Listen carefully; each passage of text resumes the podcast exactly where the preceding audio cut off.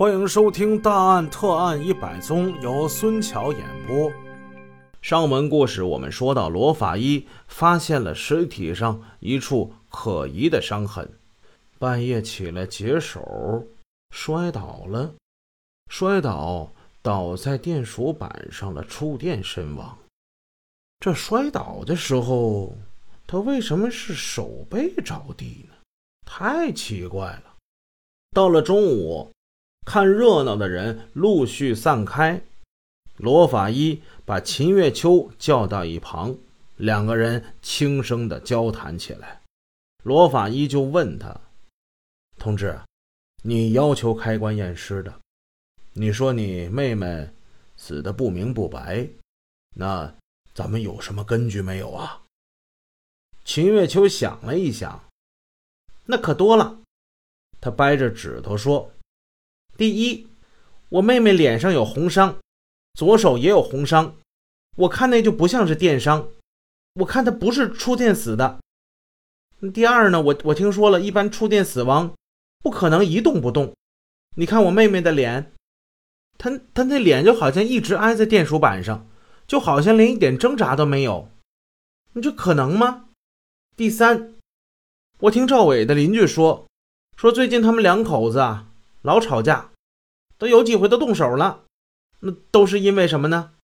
第四吧，第四，赵伟以前跟一个女青年有过关系，后来和外甥女儿吴玉芝也不清不楚的。这个人生活作风不咋地。第五嘛，第五，我妹妹死了以后，那姓赵的他一点都没有伤心的样。哎，他媳妇儿死了，你说他还东一趟西一趟的串亲戚啊，会朋友打扑克。哼小曲儿，他反常。第六，第六，就说那天出殡为什么那么着急呢？是不是？肯定是有鬼。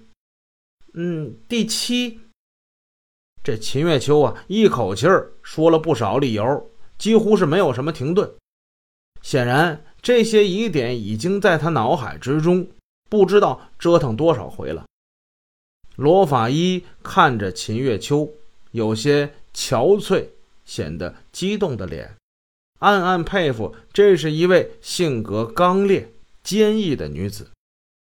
不过，罗法医脸上的神情却是淡淡的。待秦月秋说完，他板着脸问道：“那这些啊，仅仅是你的个人看法。如果验尸鉴定你妹妹的确是电死的，那可怎么办？”你有没有这方面的精神准备呀？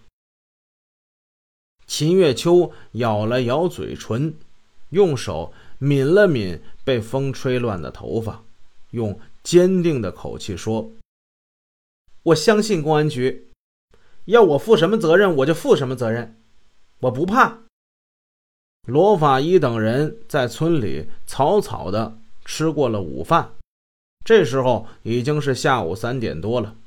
按说应该回去了，可是罗法医却挥了挥手：“走，咱们到触电现场去看看。”不仅区分局的人觉得意外，孙坤也都说：“哎呀，都过七八天了，老师，这哪还能有什么现场啊？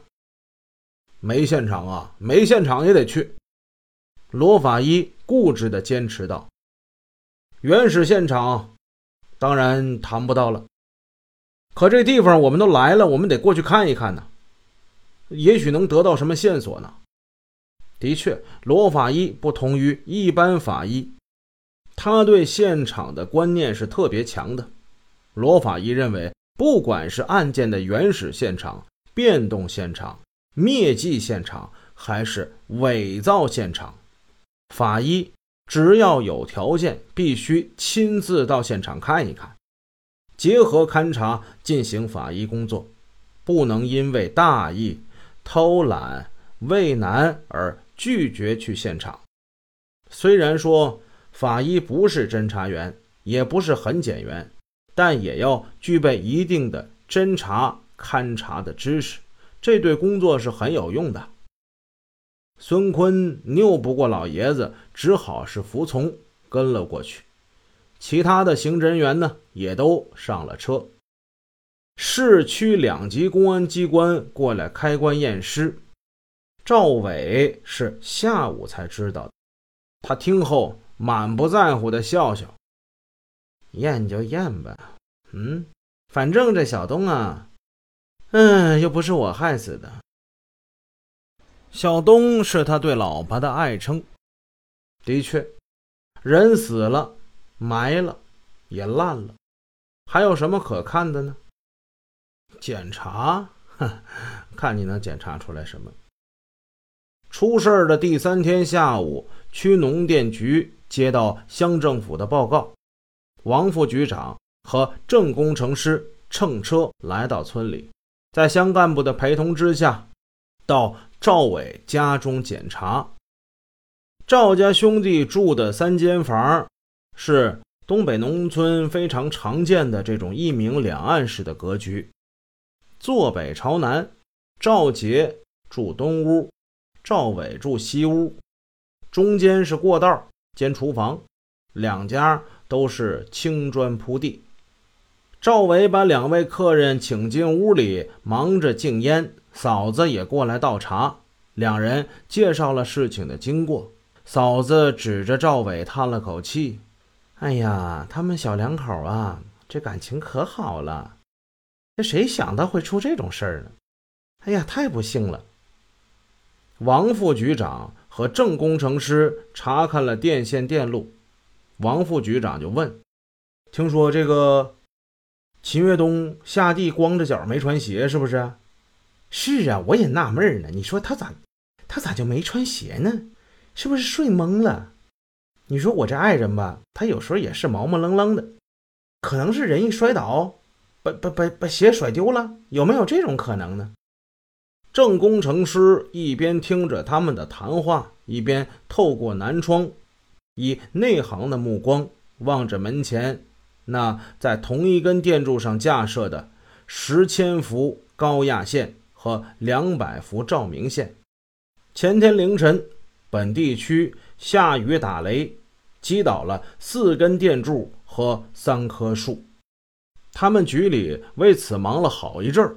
想到这儿，他就转身问赵伟：“前天夜里你们这儿打雷没有啊？”“打了。”“哎呀，那雷呀，一个接一个的，就在那个窗户边上就响啊！哎呀，震得玻璃都直晃悠，可吓人了。”本集已播讲完毕。